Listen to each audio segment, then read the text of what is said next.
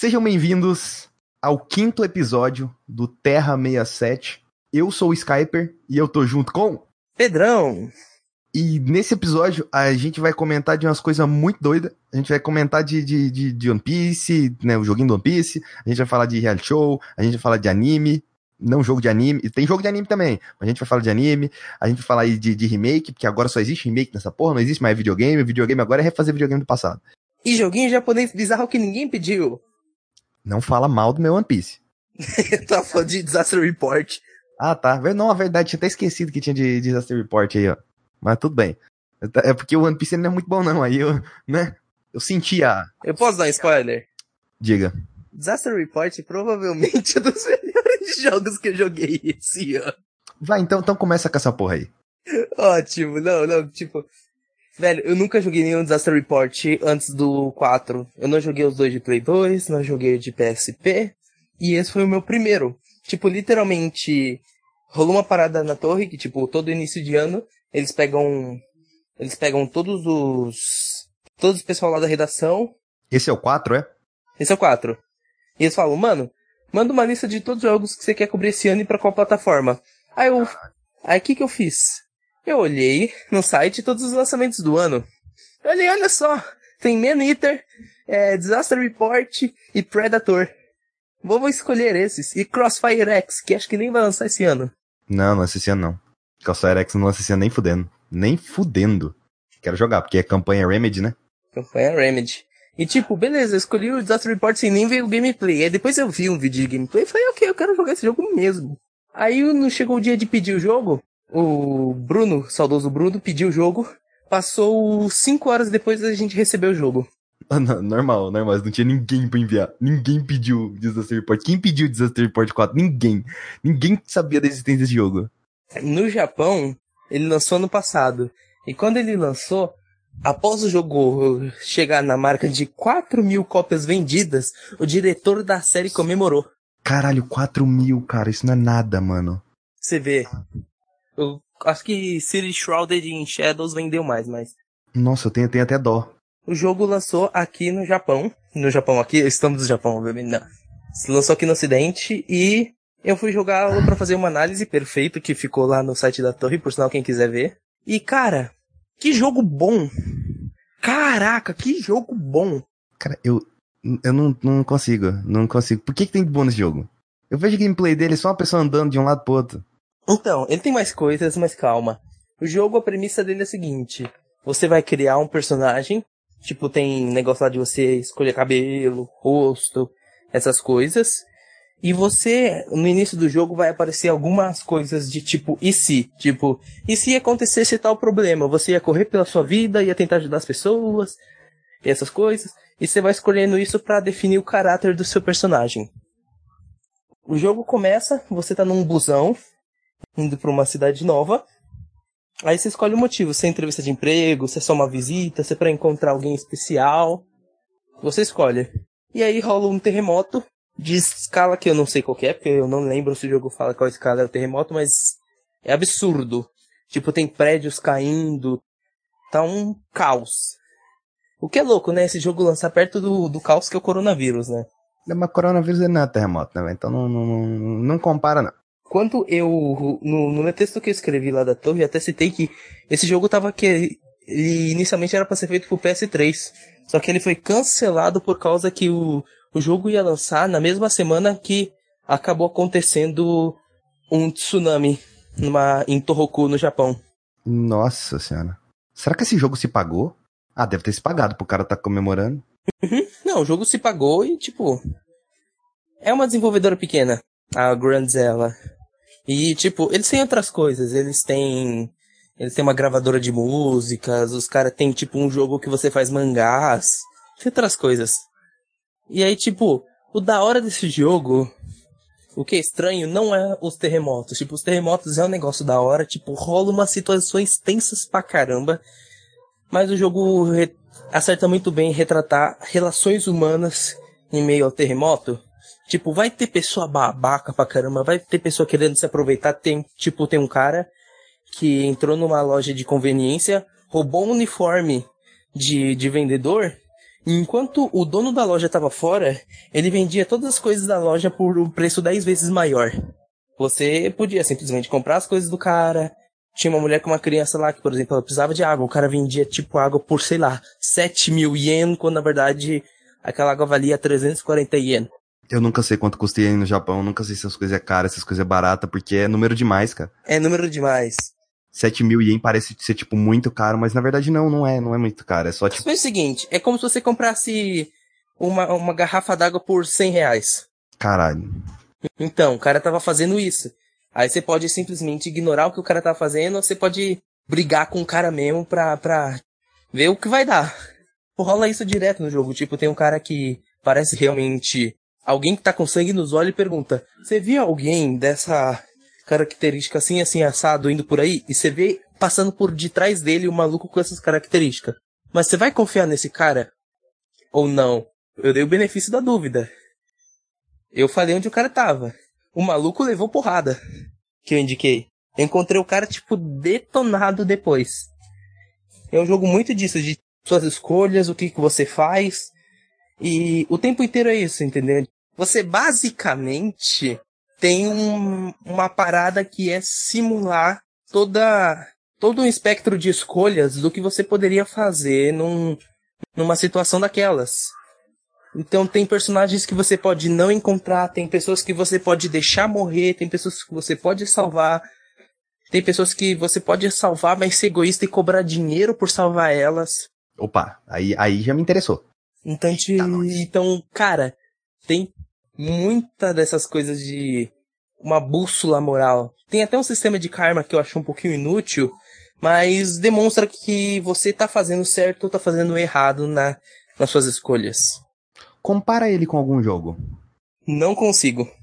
Talvez uma versão melhorada de I Am Alive, só que sem combate. Uma gameplay, ela chega a ser um pouco parecido com Telltale, assim, por causa das escolhas, você fica andando de um lado pro outro, não necessariamente tem tem muita coisa pra ação. Eu diria que parece mais Life is Strange. É, eu pensei Life is Strange, só que eu falei, vou falar Telltale, porque Telltale tem jogo de tudo, né? Uhum. Só que Telltale tem jogos que tem combate. Esse jogo não necessariamente tem um combate. Sei. Você basicamente anda por aí, você tem um botão de pânico que é quando rola um terremoto, você se encolhe no chão para você não tomar dano, porque se você correr ou andar quando estiver rolando um terremoto, você vai tropeçar e cair de cara no chão. O que eu confesso que ri algumas vezes que aconteceu. Porque é uma cena muito de tipo trapalhadas. Crianças, você já sabe ó, que se tiver um terremoto, um prédio estiver caindo em cima de você, só fique em posição fetal que você vai ser protegido. Então, e eu fiz isso uma vez. Um prédio tava caindo, só que eu vi todo mundo correndo. E eu fiquei no lugar, em posição fetal. O prédio caiu em cima de mim. Eu morri. Aí, tá vendo? Teve outras cenas de tipo pontes desabando e o meu personagem ficando intacto lá no. Intacto não, mas parado no, no lugar lá, esperando que alguma coisa fosse salvá-lo, porque basicamente a ponte caiu e ele caiu no mar e morreu afogado. Então tem várias dessas situações e tem variedades na gameplay, não é só ficar andando, você pode é, controlar um bot para você tentar encontrar outros sobreviventes. Tem algumas variações, você pode andar de moto, o que é da hora, mas é um trecho muito curto, o trecho da moto, uma pena.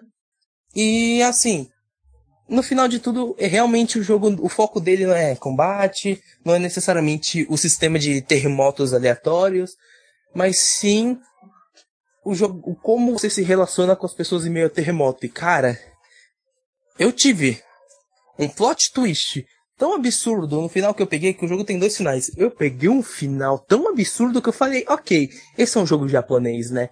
Porque, rapaz, estava tudo tão realista até esse momento. Ai. A hora que rolou isso aqui, eu pensei, hum, Japão, né? Isso aqui virou Yakuza. Pera, e, e isso, essa comparação é boa ou ruim? Cara, Yakuza é maravilhoso. O jogo tem bastante essa diferença que Yakuza tem. Em dados momentos ser super sério, em outros momentos ser super galhofa e engraçado. Esse jogo tem isso. Os momentos que você vai desmascarar o vendedor falso são tipo momentos de humor.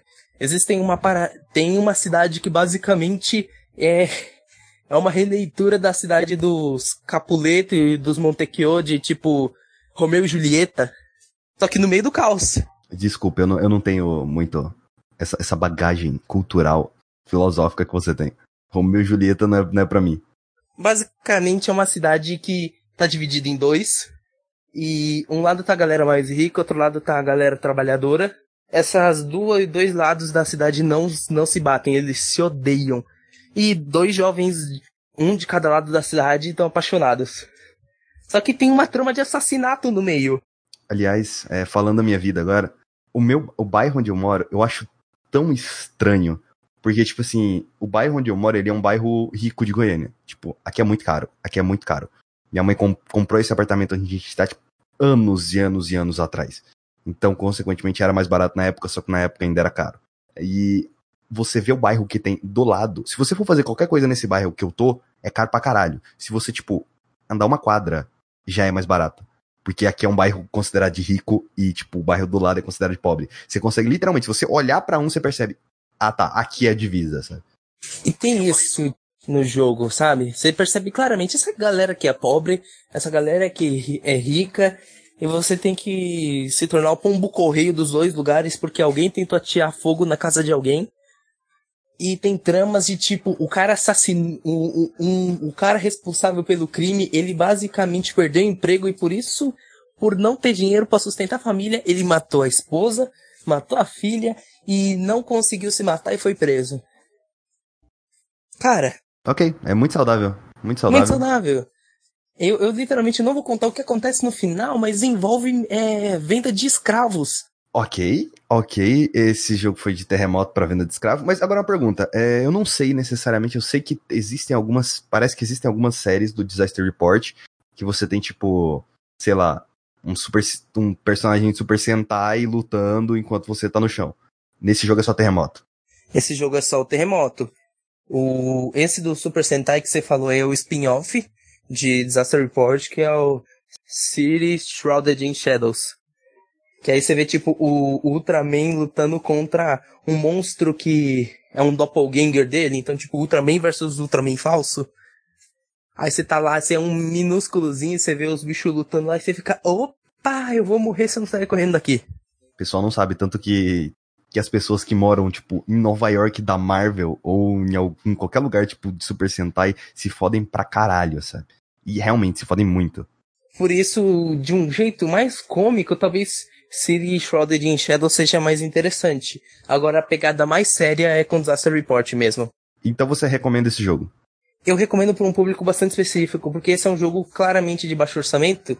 Você vai ver o mesmo velhinho em diversas partes do jogo. Você vai ver alguns personagens com um modelo de person... um modelo assim meio feio. É um jogo de baixo orçamento. Se o cara comemorou que 4 mil vendas era um número expressivo para ele, é porque eles gastaram muito pouco nesse jogo. Você acha que eu vou gostar desse jogo? Não. Porque. Ele é um jogo muito específico. É um jogo com muita simulação, com muita coisa. Eu jogo muita coisa. Eu tava até pensando, ah, qual que é meu estilo de jogo? Não tenho. Porque, tipo, eu jogo coisa pra caralho. Só que tudo que eu vejo desse jogo, uh, na gameplay pelo menos, eu não consigo me interessar. Tá que eu não li um texto dele. Se o texto dele for bem escrito, talvez o jogo valha a pena. O texto dele é bom na questão de construção de alguns personagens, mas existem alguns diálogos meio galhofas. Não, mas a galhofa é, é o de menos, sabe? Sendo bom é o que vale. É, eu, eu gosto. É um jogo que eu gosto bastante, mas ele não é o jogo conceito, eu acho. Ele realmente tem algo bom ali pra, pra poder segurar a bronca. Só acho que realmente quem se importa muito com aspectos técnicos não vai conseguir jogar esse jogo. Ele cai muito frame rate?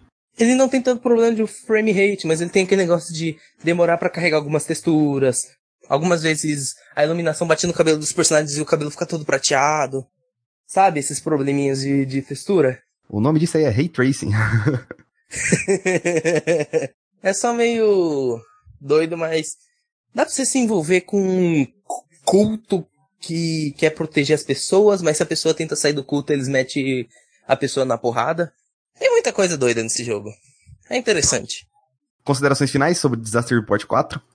Uma experiência que eu nunca tive na minha vida e provavelmente eu só terei daqui a muitos anos, porque eu não sei se esse jogo vai ter uma continuação tão cedo. Então, quem quiser ah, tá. experienciar tá. esse jogo, experiencie. Eu pensei que você tava falando de terremoto, né? Mas... terremoto não vou ter, não. Não, não é, não é uma experiência que eu vou ter tão cedo assim, né? Mas. Então, o que é doido, teve um momento que eu quero te falar rapidinho do jogo, que eu tava salvando uma pessoa. É, basicamente, eu fui salvar uma pessoa de um prédio que já tinha tombado um pouco. O prédio já tava torto. Ele já tinha caído das suas estruturas. Eu entrei dentro daquele prédio e fui salvar uma pessoa. A hora que a gente tava saindo pra saída do prédio pra ir pra rua, o prédio desabou de novo.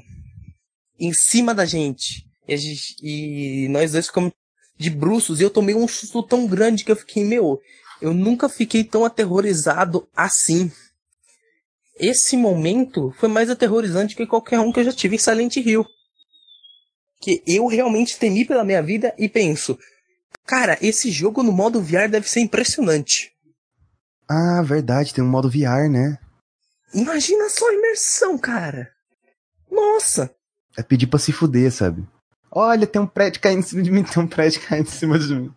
Aí você, aí as pessoas veem você jogando, você tá tipo com as mãos para cima, assim, aterrorizado. Ai, ai, muito doido. É, então podemos passar pro próximo jogo? Manda logo o seu One Piece. Ah, cara, como que você sabia que eu puxar One Piece, velho? Só porque que One Piece é o melhor anime de todos os tempos?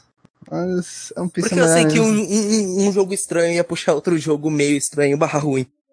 Não fala mal do meu One Piece, não.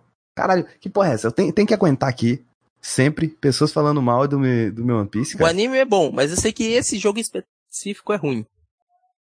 É, assim, vamos lá. É, é, é difícil, confesso que é difícil falar desse jogo porque ele é um Musou. E Musou é um Musou, sabe? Não tem muita coisa de especial nesse jogo em si. Se você for pegar as inovações que teve do, do Pirate 3 pro Pirate 4, é tipo, ah, agora tem personagem gigante. Essa é a maior diferença, é sério, essa é a maior diferença, porque antes, sei lá, o Barba Branca ele era considerado um personagem de estatura normal, do mesmo jeito dos outros personagens. Mas agora ele é um personagem gigante, sabe? Porque One Piece você tem gigantes, então você tem a Mama, você tem o Kaido, por aí vai. O jogo, ele. Confesso que eu prefiro o Pirate Wars 3. O Pirate 3 ele vai do início do mangá barra anime até. Até antes de Dressrosa. Se não me engano, o final de Dressrosa eles criam pro jogo nesse jogo eles fizeram um pouco diferente. Eu pensei, ah, eles vão fazer tudo de novo até tal parte e adicionar, né, Dressrosa.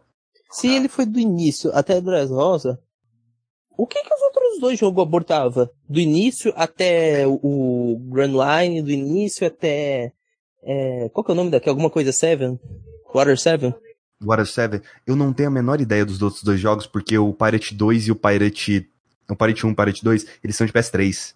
Eu tenho PS3. Hum. Você pode olhar. Mas eu não. Eu só assisti 21 episódios de One Piece. É, então nem adianta, mas eu realmente não sei que, que ele, até onde esses jogos vão. Só que esse jogo, ele já trata de um pouco de um jeito diferente, porque ele não mostra o início do, One Piece, ele tem a saga de Alabasta, tem Water 7, tem uh, Water 7 barra né, Enes Lobbies ali, todo aquele arco, e por aí vai. O uh, que mais que ele vai? Ele vai pra Marineford, né? A Guerra dos Melhores. Uh, Dress Rosa, que ele dessa vez ele pega Dress Rosa completo. A Ilha dos Tritão não pega, o que eu achei muito bizarro. Eles nunca adaptam Skypiea. Né? Skypiea também não pega, porque Skypiea não é uma saga, não é considerada uma saga tão grande assim de One Piece, ela não é muito boa. Eu, eu particularmente não lembro de nada de, de Skypiea. Por isso que eu considero muito ruim. Tipo, o que eu lembro é a cara do Enel, Todo mundo gosta muito do Enel. Ah, não, eu, a mística envolvendo ele ali naquele lugar é interessante, mas no geral eu não consigo gostar daquela saga. Tanto que a, a, supostamente a melhor parte daquela saga é o flashback. E quando eu tava assistindo o flashback, eu só, tipo, meu Deus, por favor, acaba. Tanto que eu pulei o flashback. Eu tava cagando pra história daquele lugar. E eu nunca fiz isso com nenhuma outra saga de One Piece. Nem, tipo, as, as primeiras sagas que são mais chatinhas, assim. É, East Blue tem alguns momentos é muito baixos ali. É insuportável a primeira saga, pelo amor de Deus. Então, o East Blue ele tem momentos muito baixos, assim, mas ainda assim, cara, Enes Lobbies pra mim. Enes Lobbies não. Skypiea é, é muito fraco. Qual que é o pior momento da primeira saga de One Piece pra você? Cara, eu acho que revendo, eu vi até eles lutarem contra o Bug, você percebe como o One Piece ele é travado em cima de uma fórmula, e essa fórmula ele utiliza até hoje, sabe? Bug, por sinal, que vilão ruim, hein? se você for pegar. Se você assistir o ano e assistir Bug, você percebe a evolução do Oda ali. Porque ele faz do mesmo jeito. Ele sempre. Ele gosta de apresentar o vilão principal primeiro. Em um ano ele apresenta o Kairo primeiro. Depois ele vai apresentando e jogando subordinados. Por mais que os subordinados de Kairo a gente já tinha visto alguns em outras. Não, em outros arcos, assim. E aqui não tem a Ilha dos Tritões, uh, você tem Dressrosa, você tem lá. Cara, é, é Dressrosa mesmo, né? Que tem o campeonato. É, Dressrosa. Não me pergunte. não, eu tô perguntando pra mim mesmo. E o país de Wano, aqui a gente chega no problema, porque o ano no mangá ainda tá rolando, e o ano no anime, tipo, começou tem pouco tempo. Então, eles adaptam o ano de um jeito muito bosta, digamos assim. Tipo, uma, uma muito bosta mesmo, sabe? Porque é, a primeira fase desse jogo é você em Wano. E aí, tipo, você vai matando a galera até que chega a Big Mama. E aí você começa a lutar contra ela. Tipo, o Luffy, com, o Luffy não consegue nem bater de frente com ela. Eu tenho essa dúvida. A Big Mama, ela não era do arco anterior de Wano? Sim. Só que ela vai pra Wano. Por uns motivos específicos. Digo que ela fica, ela fica puto com o Luffy. Ela fica puto com o Luffy e fala, vou pra Wano acabar com aquele moleque. E aí, no jogo, nesse início, tipo, chega o Kaido, dá uma porrada na cabeça da Big Mom, Big Mom sai voando, e você luta contra o Kaido, aí depois ele volta pra recontar a história de Alabasta, e por aí vai, entre outros, outras coisas. Mas, cara, esse jogo, ele é um Musou. Ele não tem nada de especial. Ele é um Musou de One Piece. Só, eu acho muito legal como ele utiliza alguns personagens de One Piece para fazer determinados ataques. Por exemplo, a Nami, ela consegue colocar nuvens em cima da cabeça de alguns personagens e toda vez que você apertar triângulo ou Y, você vai fazer com que raios desçam dessas nuvens e mate os personagens? Que, ah, outro tipo de personagem que foi adicionado que eu acho que não tinha no 3 são os personagens voadores. Igual o. Os, é, agora eu vou ter que entrar num pouquinho do spoiler. Uma pergunta.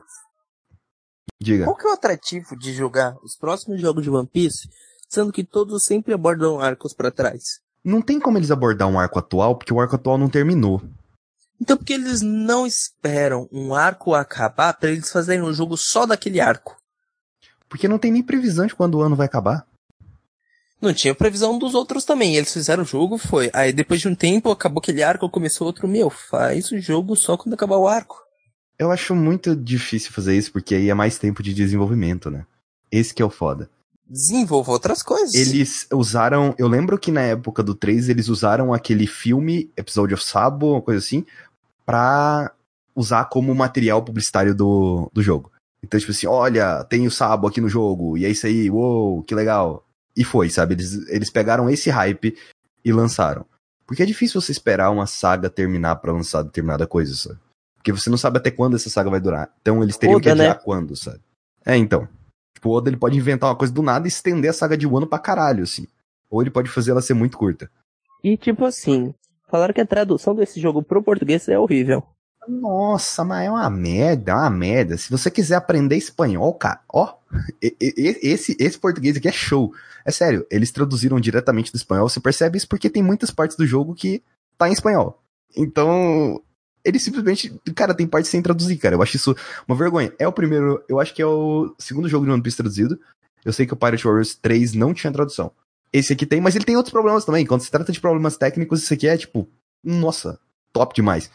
Não, tipo, a Bandai já, já brasileira já tá tra mandando traduzir um monte de jogo de anime. Eles já não pegaram experiência suficiente, não. Eles já traduziram uma penca de jogo, jogos de Dragon Ball não tem essas falhas de tradução, porque o One Piece tem. Eu não tenho a menor ideia, cara. Cara, hum, eu não sei, velho. É... Fazia tempo que eu não vi um jogo com a tradução tão problemática quanto esse jogo, sabe? E não é só isso não, cara. Mano, tem, tem, tem momentos que você tem um loading seguido do outro. Literalmente, carrega uma barra de loading e aí carrega outro loading. Por quê? Por que, que esse tipo de coisa acontece, sabe? Loadings são legais. Além disso, né, você tem. É como eu tinha falado lá, você tem os personagens que voam. Agora vai entrar num, num pequeno spoiler. Porque sei lá, que outro personagem que voa aqui. Que eu posso falar que não. Ah, foda-se. Igual o Sanji mesmo. O Sanji, quando ele aprende a usar Skywalk, que ele literalmente chuta o ar e voa no ar, no Pirate Wars 3 você tem esses poderes, mas não necessariamente você pode voar. Aqui você pode voar. Obviamente que não é numa altura tão alta assim, vai ter lugares que você não vai conseguir passar porque tem parede invisível e por aí vai. Então você tem dois tipos de personagem, que são os gigantes e são os que voam. Eu acho legal conforme você vai jogando e vendo a história, o jeito como eles traduzem, porque, ah, Skypiea é, são várias fases, de, Skypiea não, no caso, vamos pegar lá, basta. São várias fases que você tem ali, e dentro dessas fases você tem os acontecimentos que acontecem no anime, ou no mangá, que seja, tanto faz. Os acontecimentos de One Piece. Aí, por exemplo, sempre vai acontecer, porque isso é clássico, o Zoro se perder. Em algum momento o Zoro se perder. Aí você tem que ir correndo até o Zoro, ajudar ele, lutar contra alguns inimigos, voltar com ele pra ele se juntar ao pessoal. Por aí vai. É muito interessante como a característica dos personagens, tanto na gameplay em si, quanto na história, eles fazem, só que dentro da gameplay. Isso é uma coisa que eu acho muito bacana. Outros problemas, é, esse jogo, ele tem aquele negócio, Pedrão, você já ouviu falar de dissonância ludonarrativa? Isso aí é, é um bagulho que existe. É, é, hum. é, é um bagulho. É Uncharted, né? Bioshock. Nossa, é, é, é um negócio que existe em videogames, não deveria existir. Mas foda-se. É um negócio que eu não saberia o que é se não tivesse ouvido ontem. Né? O jogo ele falha em criar situações que os personagens falharam no anime. Por exemplo, se eu estou lutando contra alguém que é forte, eu acabo ganhando daquela pessoa. Se eu estou com o Luffy e vou bater de frente com o Kaido, é óbvio que eu vou ganhar, porque eu sou o protagonista, eu sou o jogador. E na cutscene, o que vale é o que tá na cutscene, né? O Luffy perde na cutscene. Por que não me colocar para jogar com Kaido nesse momento, sabe? Sendo que o personagem tá no jogo. Pra, tipo, dar uma surra no Luffy. Eu acho que esse tipo de coisa seria muito mais legal. Ah, uma coisa que me decepciona pra caralho é. O jogo ele usa a trilha sonora original, então as músicas legais que tem One Piece, as músicas de One Piece são muito boas. Não as aberturas, mas as músicas mesmo, sabe? As.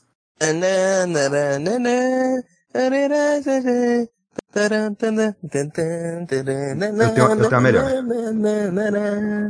One Piece. Você tá cantando abertura? É, We Are. Ah tá, eu tenho uma, uma música melhor. Tan, tan, tan, tan, tan, tan, tan, tan, tan, tan, tan, tan. Tá, tá, tá, tá, tá, tá, tá. Tá, tá, tá, tá, tá. Tá, tá, tá, tá, tá. Tá, tá, tá, tá, tá, tá. Legal que a única abertura que eu vi foi o We Are, né? Tá, tá. Não, mas tem abertura. Isso é, aparece, essa musiquinha aparece em cena de combate. Eu adoro ela. Enfim. É melhor que o World Seeker? Ah, não, muito melhor. Sem dúvida, muito melhor. O World Seeker é ruim. O World Seeker é ativamente ruim, mas o World Seeker, ele tinha história original. Tipo, e a história original que tem aqui é muito ruim, cara. Que eles pegam a história de Wano e tentam trazer ela como original. Tipo, você não tem nada de, da, da, revolta dos samurais, você não tem nada de flashback, você não tem nada dos ah, samurais. o que, que, tem aí de original? Qual é a história? Então, a única parte que tem de original é o Wano. É, digamos que tá a Big Mom e o Kaido, e a Big Mom e o Kaido estão brigando em um ano, e você tá lá no meio, e é isso. E você briga com o Kaido, e com a Big Mama, e depois com o Big Mama e o Kaido, aí depois só o Kaido de novo, depois que ele tomou o Sabef, e a Big Mama de novo, aí o Zoro se perde, né? Aí o Sanji não pode entrar numa luta porque tem mulher e ele fica fraco. Mas eles fazem pior. Eles fazem pior. Por quê? Porque eles pensam, vamos fazer Marineford de novo. Então, vamos pegar, tipo, a, o arco da Guerra dos Melhores, onde juntou todo mundo, e a gente vai juntar todo mundo em um ano. Então você tem o Smoker, a Tashig, o Cavendish, Bartolomeu, a Marinha, o Aokiji, Barba Negra. Você tem todo mundo. O Enel tá lá também de brincadeira. Não, o Enel não tá não, esse aí esquece. Esse aí nem tá no jogo. Nem tem no jogo, Enel. Inclusive, eu acho que o Pirate 3 tem mais personagens do que esse jogo. Mas, cara, velho, eles juntaram todo mundo de One Piece pra colocar em um ano. Porque, foda-se. Porque e do samurai só tem o, o Kinemon. Porque foda-se também, não importa. É, é, tão genérico, cara. É tão genérico, tão genérico. Podia tanto ter feito uma história original bacana aqui pro coisa. É, tipo o país dos samurais do Naruto, que basicamente é nada. Nossa, é, é tão ruim, velho. É tão ruim. E depois que eu aprendi uma coisa, eu tive muitos problemas com a câmera desse jogo, mas depois que eu aprendi uma coisa, é jogar esse jogo, eu consigo jogar ele de olhos fechados. É sério, eu consigo jogar esse olho, jogo de olho fechado, eu consigo enfrentar qualquer pessoa nesse jogo, eu consigo enfrentar o Kaido de olho fechado. Só apertando os botões no controle. Por quê? Você marca um inimigo, tipo, você tá lá, né? Aí aparece uma seta, tem uma seta amarela pro inimigo, se você apertar o analógico, mira no inimigo, vira uma seta vermelha. Ok, só aperta o botão de atacar. E vai. E vai, sem fazer mais nada. Depois que eu aprendi isso, foda-se. Aí você só, tipo assim, é, quadrado, quadrado, triângulo, pra fazer um poderzinho. É, quadrado, quadrado, Red Rock. Ah, Gatling Gun. E por aí vai. Só. Não precisa fazer mais nada. Então, eu sinto que a pessoa que gostar de... Ela precisa gostar de One Piece e de Musou pra jogar isso daqui. Só que ela precisa... Ela vai pegar um Musou bem simplificado. E One Piece, ele é muito simplificado, sabe? Mas basicamente é isso. É, isso é Pirate Wars 3. Ele é um Musou de One Piece. Vai de Drakengard. Esquece Drakengard. É, não sei se. Eu não sei se eu consigo recomendar isso aqui, velho. Se a pessoa quer, quer algo para desligar a mente e entrar numa experiência transcendental de matando milhares de personagens, dois mil personagens em sete minutos, jogue o Musou de One Piece. Porque é o que eu fazia, inclusive eu consegui atualizar todos os meus podcasts. Aí eu tava até procurando podcast pra escutar. Agora eu tô entrando em novos podcasts por causa desse jogo, sabe? E pelo menos isso eu consegui fazer, né? Aí que bom. A história tá cagando. Eu só prestei atenção em Wano e Wano é uma merda aqui nesse jogo. Então, é basicamente é isso. One Piece Pirate Warriors 4. Pedrão. Diga, homem, tô ensinando aqui minha mãe a fazer um molho pro. Não molho, mas tempero de frango.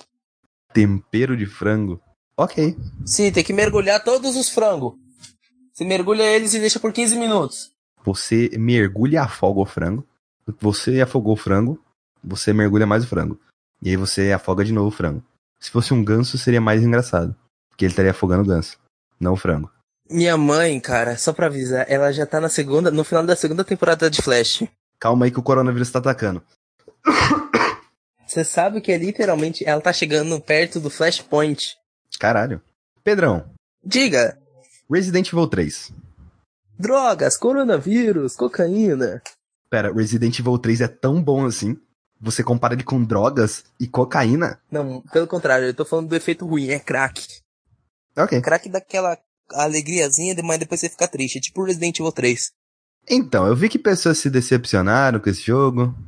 É um bom jogo. Continua sendo um jogo bom pra caramba. Só que não é mais incrível. Eu sinto que a experiência que as pessoas tiveram, as pessoas queriam repetir aquela experiência que elas tiveram com Resident Evil 2. Na verdade, eles queriam algo melhor do que aquilo. E acabaram tendo a mesma experiência. Só que quando você tem a mesma experiência duas Ao vezes. contrário, eles tiveram uma experiência reduzida. Por que reduzida? Esse Resident Evil 3 é um jogo mais focado no- na tensão e na ação, não na sobrevivência. Ou seja, o jogo começa basicamente com uma cutscene falando uma enorme pandemia se espalhou por Raccoon City. Aí você, caraca, babou. É isso, é o fim. Você já ouve a palavra pandemia, você já, já treme os ossos e É, né, coronavírus. Você treme na base, assim, sabe? Da cor Corona Zombies. Corona Zombies. E aí, o, o jogo corta pro apartamento da Jill, que cena maravilhosa, tá tudo em primeira pessoa. Você olha o apartamento extremamente detalhado, mostrando toda a investigação dela contra a Umbrella, porque ela era persona, uma das protagonistas do primeiro Resident Evil. Então, esse jogo leva em consideração a linha do tempo do Resident Evil 1 Remake. Aí hum, ela fez as investigações, tá fazendo lá, tá louca por isso. Ela foi meio que expulsa, entre aspas, do. O time dela inteiro foi meio que renegado da polícia e tomou suspensão porque o chefe dela de polícia era corrupto e era vendido pra Umbrella. E ela olha no espelho, ela tá desesperada, ela olha no espelho, ela meio que parece que tá infectada, ela acorda de um sonho. O que é da hora, porque todos os sonhos desse jogo são em primeira pessoa. Ah, tem mais de um sonho? Sim, o que é legal.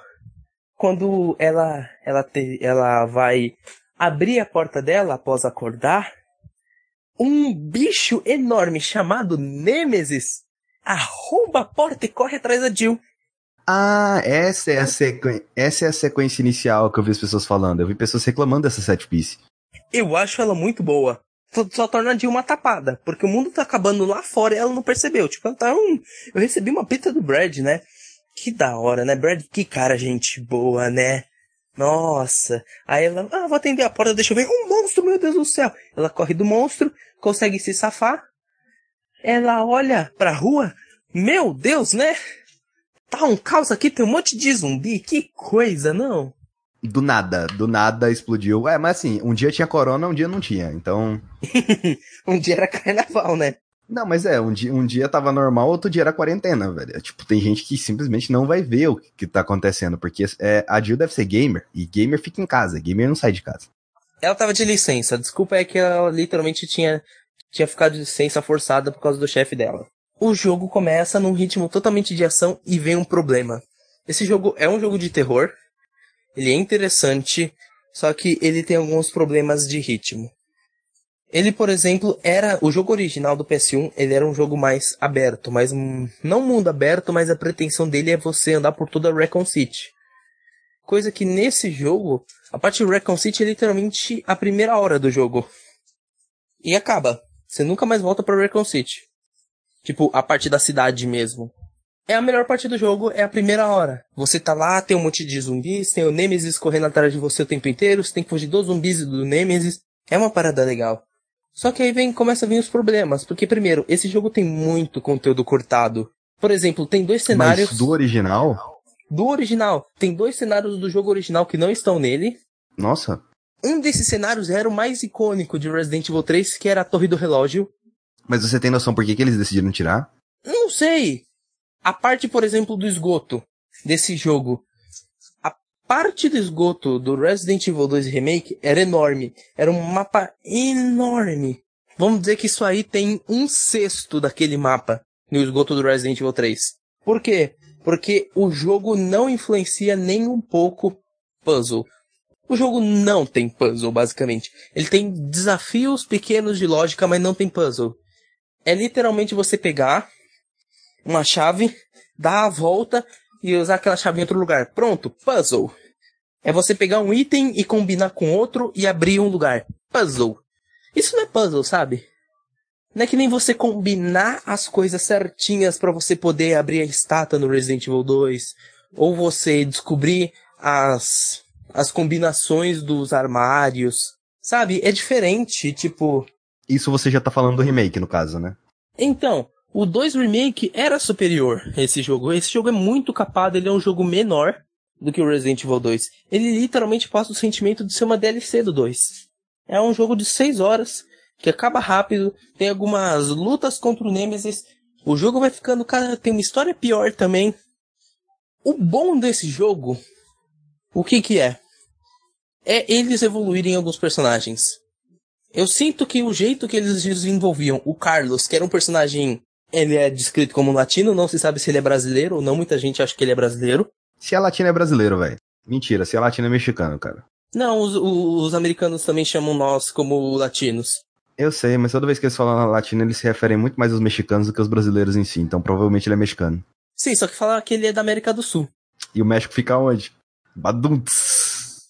Lá em cima. Não no céu. Mas, tipo, lá pra cima do mapa, no norte. E, tipo, o Skyper foi conferir agora o mapa para ver onde fica o México. Não, pior que não fui, não.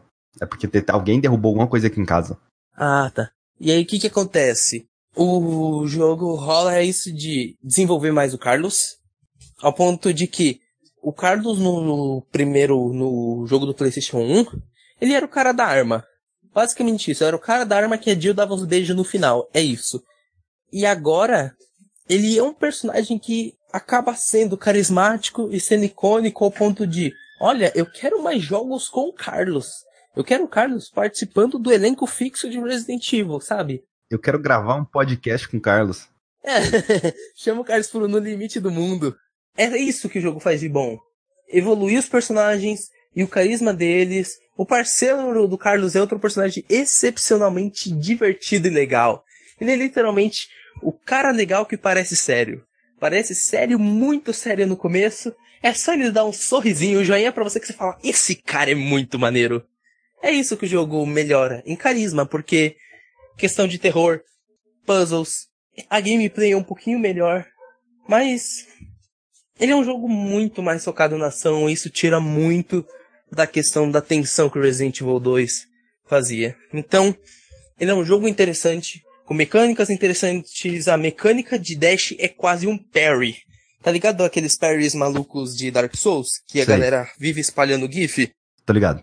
Basicamente, o que eles fazem? A Jill, ela pode dar um dash, tipo, quase como se fosse uma escapada pro lado. E se fizer no timing correto, você consegue escapar de não só um, mas talvez uns dois ou três zumbis de uma vez. E dá para fazer isso no Nemesis. Ou seja, o Nemesis vai te dar um socão monstro na cara. Você escapa no momento exato, você tem uma vantagem absurda sobre ele. Sem falar que em luta de chefe, se você escapa dos ataques do chefe no tempo certo, e mira com uma arma, a sua mira vai diretamente pro ponto fraco dele. Eu ouvi falar que os zumbis não são mais uma dificuldade nesse jogo, sendo que no Resident Evil 2 era um dos principais, principais monstros, assim.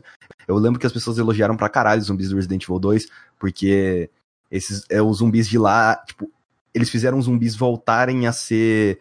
deixarem de ser bucha de canhão e voltarem a ser um inimigo importante, assim, que você nunca sabia se ele tava morto ou não, e nesse jogo parece que você sabe disso agora.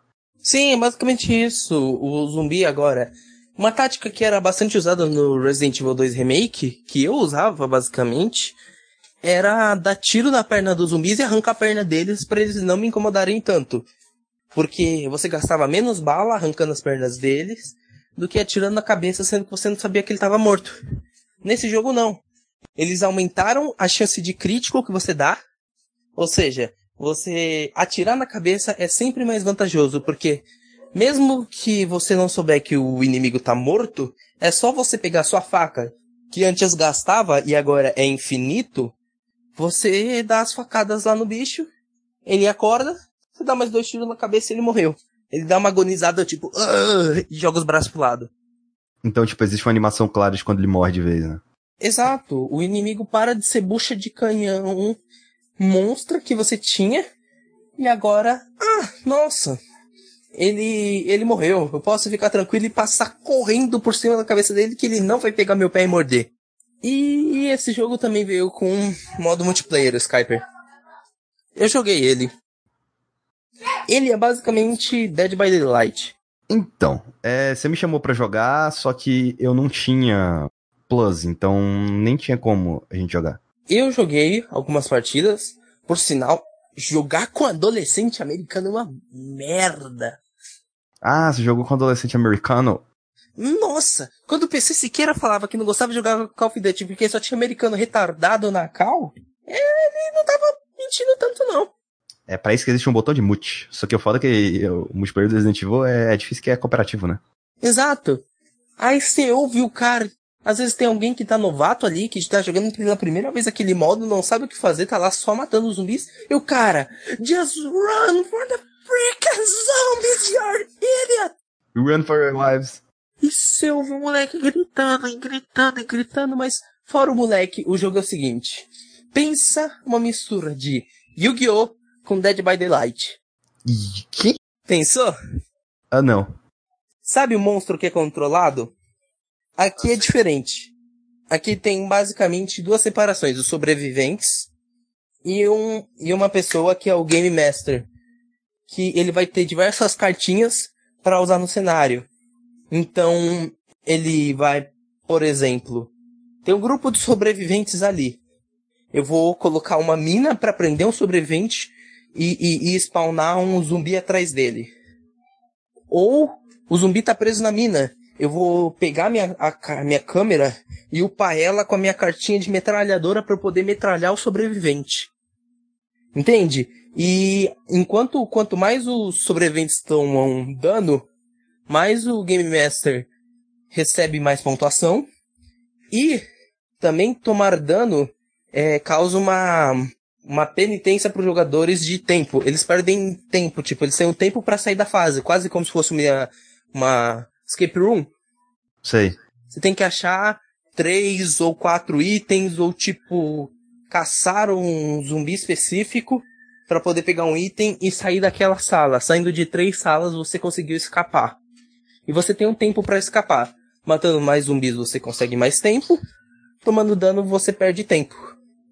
Aí, no caso, o objetivo basicamente do Game Master é matar todo mundo ou causar dano suficiente para conseguir invocar um monstro, como o William Birkin do Resident Evil 2, como o Tyrant do Resident Evil 2, o... Então, pera, mas no, ca no caso, ele tá... Ele joga, tipo, a, digamos que a visão dele é tipo de daquele jogo de gerenciamento, ele olha por cima, sabe onde as pessoas estão. É isso? Ele troca entre câmeras.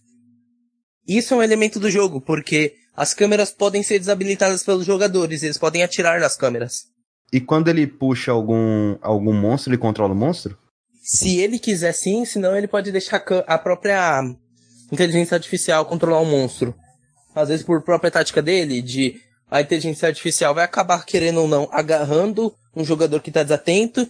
Aí você que tá controlando, você pode usar carta de metralhador e metralhar aquele cara que tá sendo agarrado. E a parte, assim, que é mais controlável no caso, é a parte do, do monstro mais poderoso.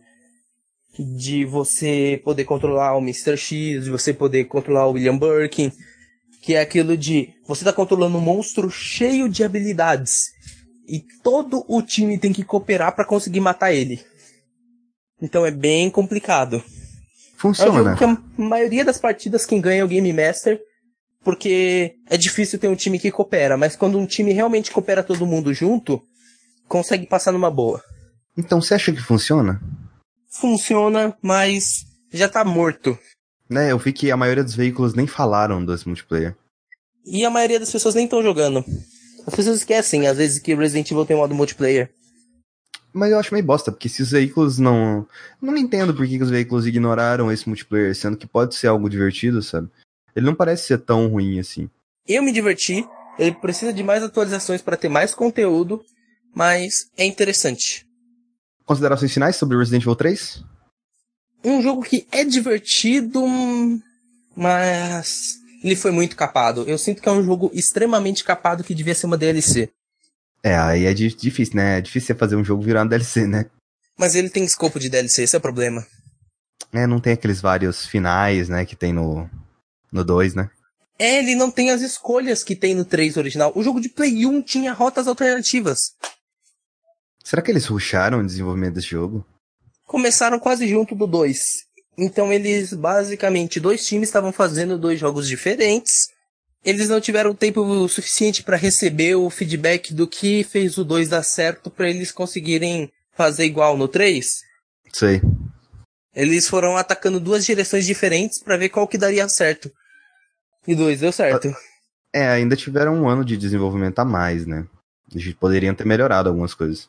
Eu sinto que eles usaram esse ano para desenvolver bastante Recon City, sabe?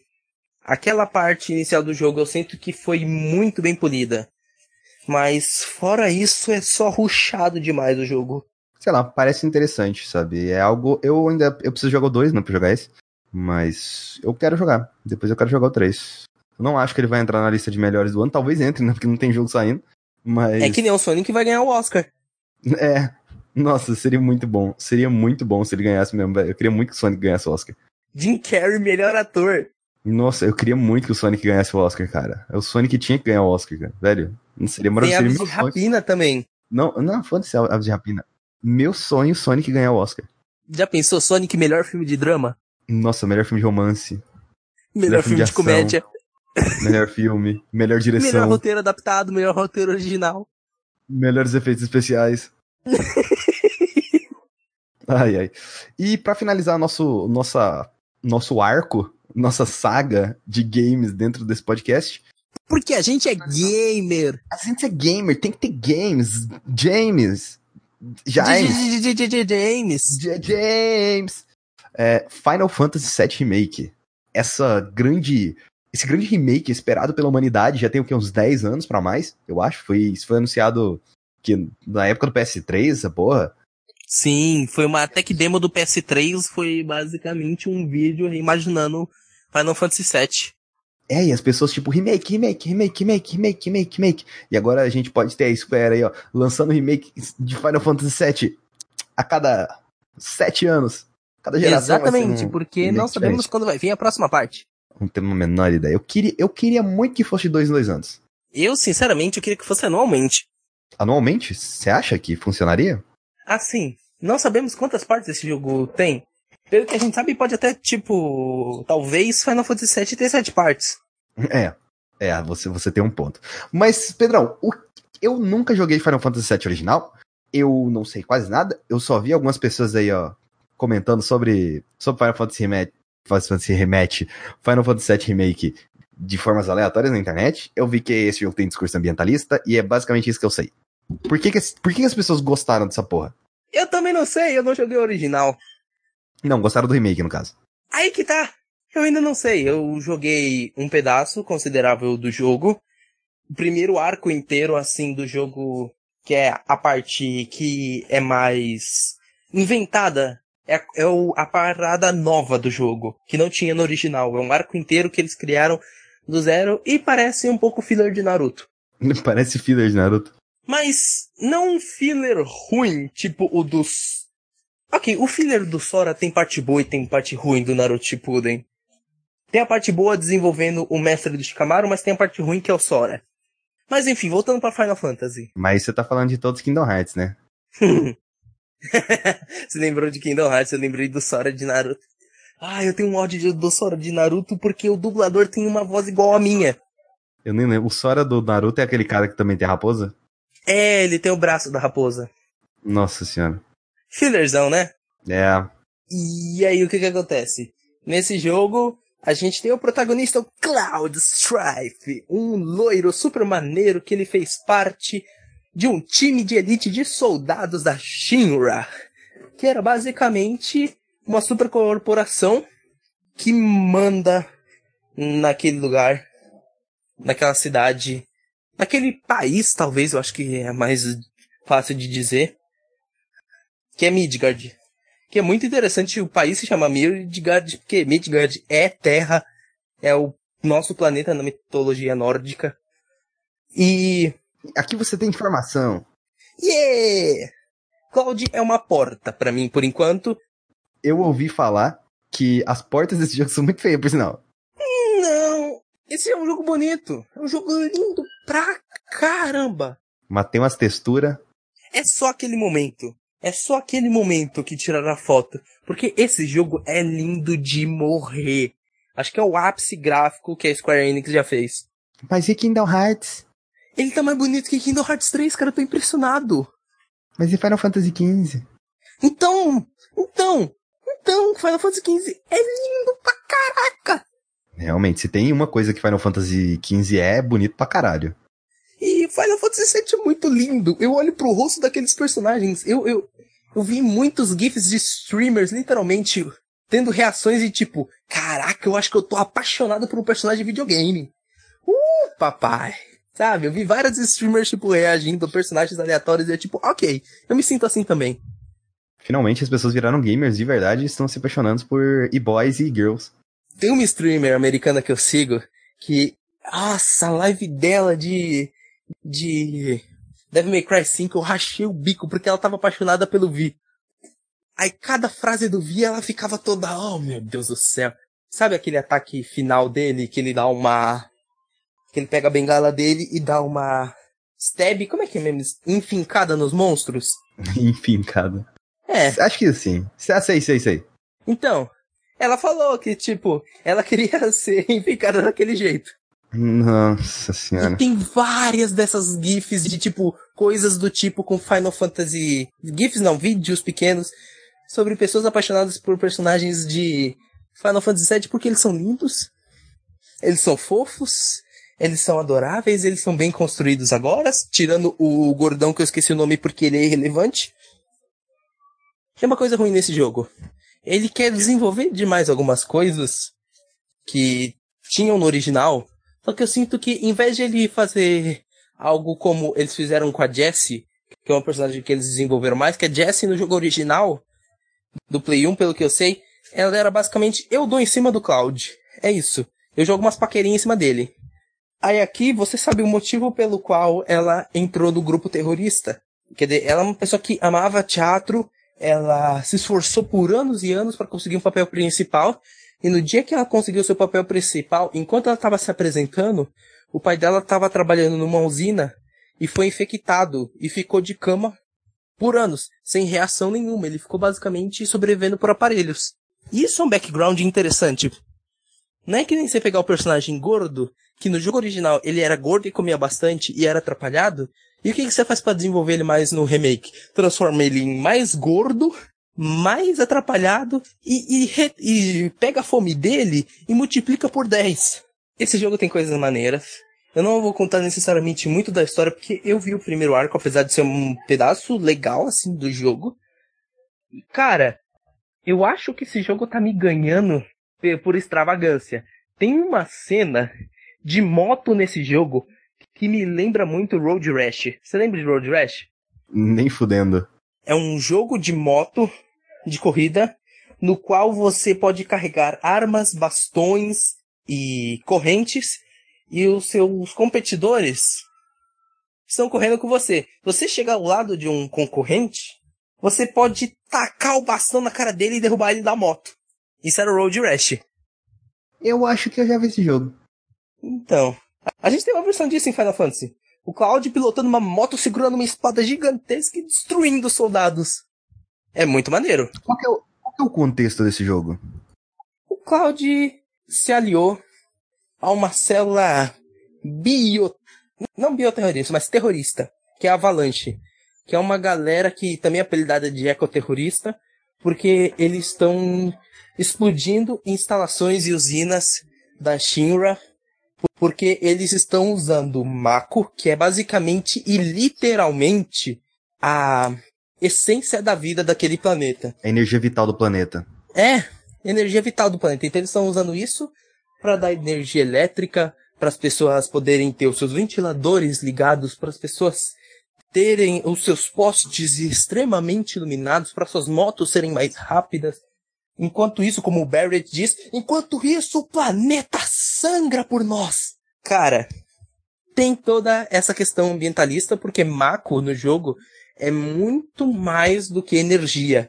Ele contém memórias, espírito de pessoas que morreram e, e, e muito mais coisas. Então, Mako é muito mais místico, é literalmente não só a essência do planeta, como a essência da vida em si. E isso está sendo queimado. E aí o Cloud se alia a essa galera que está com um propósito extremamente nobre por um motivo muito nobre, chamado dinheiro. É, então, eu ia falar, o Cloud é mercenário, né? Sim. E, e o Cloud ser mercenário é, é o que faz as missões secundárias existirem. Porque ele aceita contratos para matar monstros, para lidar com soldados. Isso são as missões secundárias. É fácil fazer esse tipo de coisa, né? Quando você tem missões secundárias e tal, assim. É mais tranquilo de fazer. Porque, ah, ele é um mercenário, então ele pode aceitar qualquer coisa. Qualquer pessoa pode mandar um contrato para ele matar qualquer coisa, sabe? Que nem no The Witcher. Ah, ele é um bruxo. Ele caça monstros e pessoas que fazem o mal. Então, aquela pessoa ali, ela estuprou minha esposa. Mata ele aí. Beleza, meu amigo, me dá 100 moedas que eu mato por você. Isso é The Witcher. Tá errado? Não. Desculpa, matando, matar estuprador por 100 conto, não fechou, meu irmão. Passa esse contrato aqui, é nós, tamo junto. Tem dinheiro? Não tenho dinheiro. Então eu não vou ajudar você, meu irmão. Então foda-se. Então pau no seu cu. E da sua esposa também. Isso é uma coisa do Cloud, só que torna ele um personagem insuportável. Porque você vê ele direto. Ah, a gente vai ter uma próxima missão que é importantíssima para a segurança do nosso planeta. Quanto vocês vão me pagar? Uai, tá certo. Deixa eu explicar, eu jogava Fallout 4, literalmente, e já pergu eu perguntava pra pessoa, você vai me pagar quanto? Não, peraí, você vai me pagar 10, eu quero 20. Você vai me pagar 20, eu quero 50. É assim que eu jogava Fallout 4. Existe todo um arco do jogo que é basicamente o Cloud trabalhando com a amiga dele de infância, Tifa, pra basicamente, oh, eu vou trocar aí o seu filtro do seu ar-condicionado aí. Beleza, o dinheiro fica pra mim, não pra ela, porque ela tá me devendo. e é isso. Esse é o arco inicial. Você sai cobrando as pessoas que ela, ela conserta os ar-condicionado e você vai pegar o dinheiro porque você é forte, você é grande, tem uma espada gigantesca e pode protegê-la do mal. Matifa não é aquela que, que mete porrada em todo mundo? Tem inclusive aquela cena lá daquele filme lá que ela mete porrada no cara na igreja? Exatamente. Ela é porradeira. Eu jogo mais com ela do que com Cloud. Porque ela faz uns combos maravilhosos e tem uma habilidade dela que ela consegue fazer tipo uma carregada assim. Segurar o poder dela. Aí se você usa aquilo uma vez, ela ganha um novo especial com Y. Se você fazer aquilo duas vezes, ela ganha um combo absurdo de maravilhoso. É um personagem maravilhoso de se jogar. A gameplay é boa? Espetacular. Nossa, é o melhor gameplay de Final Fantasy. Porque assim, Final Fantasy XV, você literalmente só segura um botão, o personagem ataca sozinho. Eu já tentei fazer isso. Não dá. Você tem que apertar o quadrado, você tem que usar, pausar, tipo, o jogo pra, pra usar as habilidades deles. Então tem uma dinâmica quase como se fosse uma tática de turno. Porque você tem que trocar entre os, os personagens para as habilidades deles carregarem. Eles, tipo, quanto mais você joga com eles, uma barrinha vai enchendo. Aquela barra é para qualquer ação diferente de atacar, como uma habilidade especial, como usar cura, usar magia.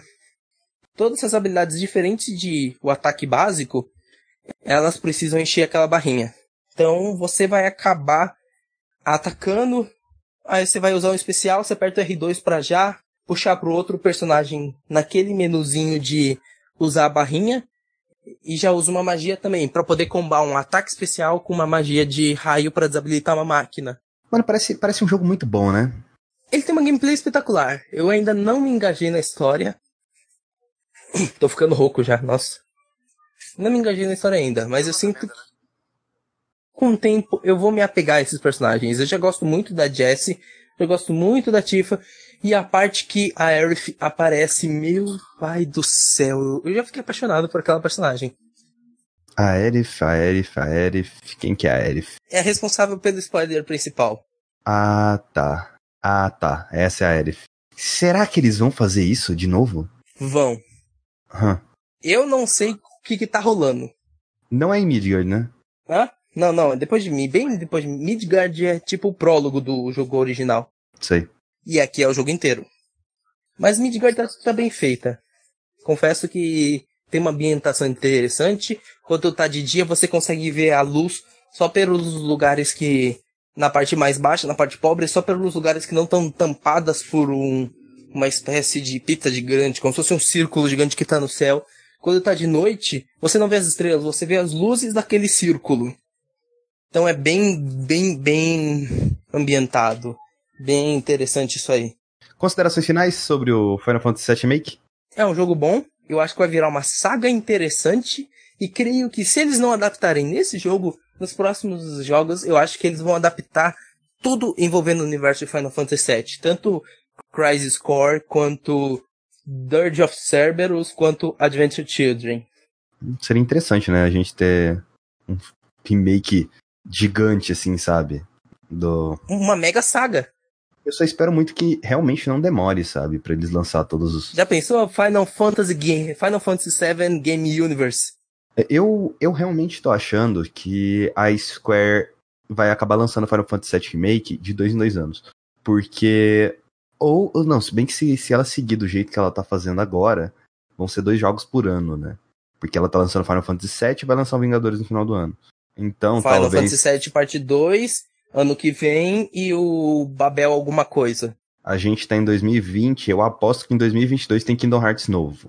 Eu acho. Hum, é, o Nomura já tá fazendo. Então eu não acho que vai demorar tanto assim, porque a Square agora tá usando Unreal, né? Só que a galera tá em dúvida, sabia? Se, se o Nomura tá realmente fazendo um Kingdom Hearts Core ou se ele tá fazendo um spin-off focado em Verum Rex, que é basicamente o que Final Fantasy Versus 13 é. Eu acho meio difícil ele focar no, nisso especificamente porque é o caminho que está direcionado a DLC do Kingdom Hearts, a DLC nova, ela basicamente caminha para uma adaptação do arco do que seria o Versus 13. É, mas aí você tem que pensar que se eles fizerem o Kingdom Hearts 4, colocando Star Wars e colocando Marvel, velho, entendeu? Então, mas Dinheiro. esse nunca foi o foco, nem a Disney foi o foco. O Nomura tá construindo o universo dele. Disney tá lá só Dinheiro. pra dinheiro, atrair. Nunca foi o foco. Então, dinheiro. Pensa, então eles não vão. Ó, muito provável eles vão produzir um Kingdom Hearts 4 já com Star Wars, já com Marvel, sabe? E provavelmente Sim. depois em um Venom Rex. Com Robert Downey Jr. dublando. Sim, e essa ideia de que você falou de que talvez eles façam um jogo por ano, até que pode ser verdade. Se o pai eles lançam, sei lá, Final Fantasy VII todo início de ano, talvez. Eu acho que vai ser de dois em dois É anos uma ainda. boa. E no final do ano a Square ter outro, outro jogo aí, ah, um Vingadores, ou um Kingdom Hearts, ou sei lá, um... a Tomb Raider eles já acabaram, né? Essa trilogia. E o último não vendeu tanto, assim, parece. Não sei, mas eu realmente espero que não seja um intervalo de tempo muito grande entre um jogo e outro, sabe? Mas também não precisa ser um intervalo tão pequeno assim, né? O Assassin's Creed já teve Assassin's Creed lançou uma semana, na outra semana tinha outro. Verdade, né? Chronicles. O Chronicles India e o Chronicles Russia, uma semana foi lançada um, outra semana foi lançado outro. Bizarro. Bizarro demais, mas assim. Eu quero muito ano que vem o próximo Final Fantasy. Eu não terminei esse, mas se for nesse caminho de adaptar todo o universo de Final Fantasy VII, as pessoas não querem me dar spoiler.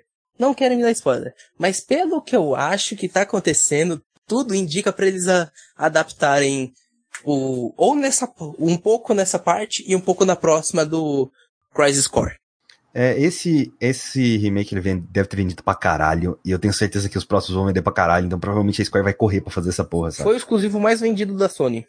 Eu espero que não saia mal feito. Mas assim, eles já têm tudo pronto, né? Já tem a engine, já tem a maioria dos, dos assets. assets. Então, eu não acho que vai demorar tanto assim. Eu ainda acho que eu, eu chuto dois anos ainda. Porque é Square. Pensa no seguinte: eles podem fazer uma estratégia de um ano lançar um capítulo principal de Final Fantasy, outro ano lançar um capítulo adaptando um filme ou um jogo spin-off. Hum, eu não sei se eles, se eles fariam isso, não. Eu acho que eles vão tentar seguir uma ordem cronológica zona, sabe? E juntar Aí, não dá. tudo em uma coisa só. se passa antes de Final Fantasy VII. É, mas aí flashback, né? É, eu acho que isso que vai acontecer. Crisis Core vai ser adaptado inteirinho em flashback. Só que eu não acho que vai ser, tipo assim, ah, um jogo inteiro só do, do Crisis Core. Eu acho que eles vão pegar momentos do Crisis Core e inserir durante a gameplay normal, sabe? Mesma coisa do Advent Children e do Dirge of Cerberus. Acho que vai ser momentos, tipo episódio Ignis, tipo episódio Prompto do, do Final Fantasy XV. Vão ser momentos lá. É, eu só fico puto com Final Fantasy XV porque parece que eles cortaram coisa do jogo, né? É, e nesse caso, eles expandiram o universo com o tempo, né? Enquanto, tipo, ah, o Ignis aparece com aquele ferimento lá e você, tipo, ah, mas, mas peraí, mas que porra é essa? Vocês não vão me mostrar o que, que aconteceu? Eu não sei o que aconteceu. Ah, eu tenho que pagar pra, pra saber o que, aconteceu com literalmente um amigo principal do personagem. Ele. Isso, isso é muito bosta, sabe? Isso é muito bosta. Mas, é, vamos finalizar Final Fantasy VII por aqui. Isso aqui já tá dando muito tempo. Então é isso, pessoas. Fechou. Falou que meu celular tá com 2% de bateria. Então é isso, pessoas. Tchau e até a próxima. Tchau, tchau. Beijinhos de luz, Mano Gavassi. Ai, que fofo. Fada sensata. Tchau. Babu vai ganhar o BBB.